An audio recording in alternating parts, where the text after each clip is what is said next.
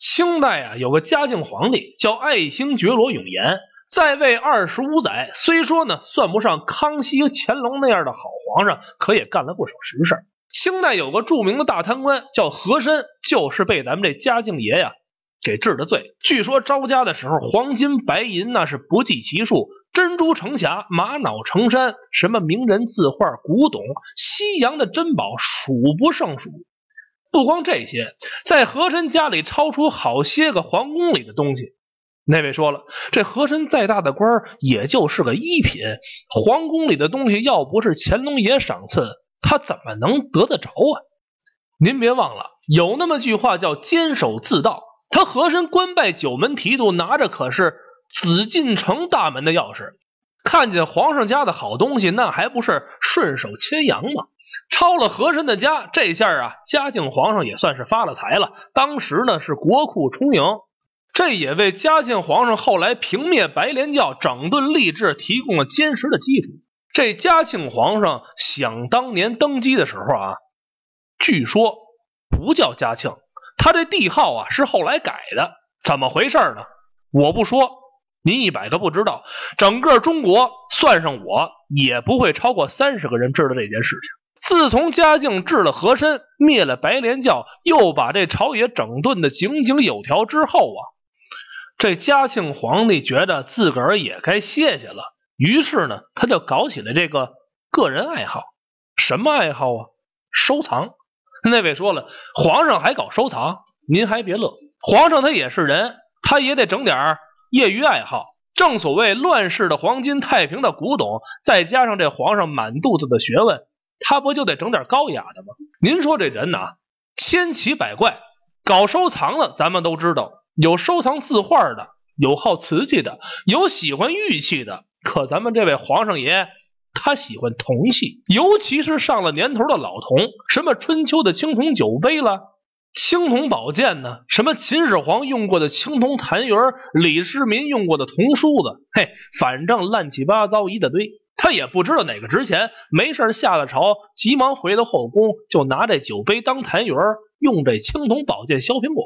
有这么一天，嘉庆皇帝微服私访，说是私访，实际上就是遛弯。他这儿瞧瞧，那儿看看，皇上很开心，走来走去，就来到现在新街口南边的护国寺，正赶上老百姓上香。嚯，这人呐，里三层外三层，把这小庙挤了个是水泄不通。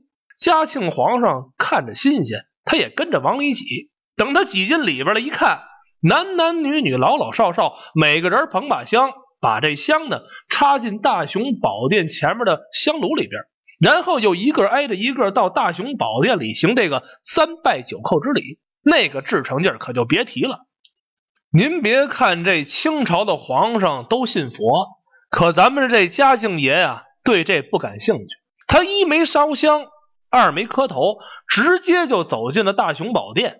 一进殿呢，就看见这居中的是释迦牟尼佛，文殊菩萨在左，普贤菩萨在右。佛像前有供桌，上面摆了不少的贡品。这嘉庆爷围着这佛像往后转，转到后边一看，佛祖背后坐的是观音菩萨，手拿玉净瓶，显得那么端庄，正看着呢。嘉庆皇上就觉得左眼角这儿有金光闪烁，嗯，他转过身仔细一看，哟，离着他不远的地方有一张桌，桌上放着一个比头号大海碗还大一圈的碗，黄澄澄的，跟那刷刷放光。这碗底下呀还垫着一块黄绸子，边上呢放着个短木棒。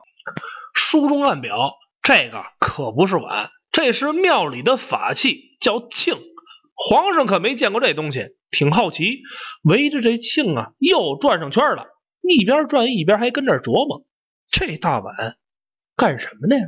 还单独放个桌子上，用个黄绸子给垫着。甭问呐，肯定值钱呢。他双手把这磬给端起来，仔细瞧瞧，哟，铜的，还是上好的黄铜。这下可把嘉庆皇上给美坏了。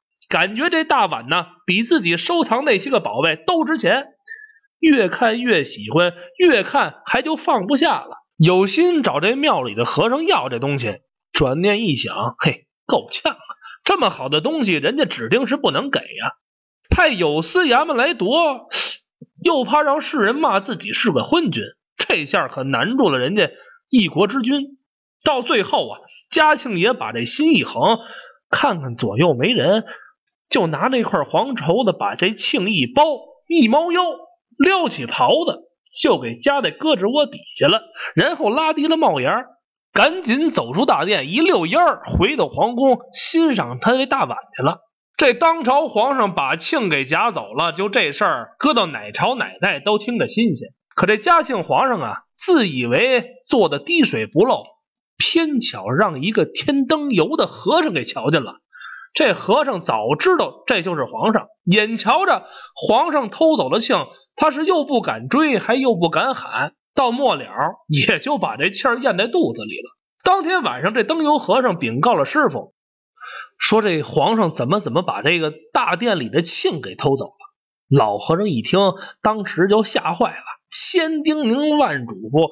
告诉他可千万别给说出去。我跟您这么说，天下没有不透风的墙。皇上偷庆这事儿很快就传遍了京城，到后来老百姓给皇上起了个名叫嘉庆的皇上。这一来二去呢，就传到皇上的耳朵里。皇上心里一合计，嘿，得嘞，我就改名叫嘉庆吧。打那以后，爱新觉罗永琰的帝号就叫了嘉庆了。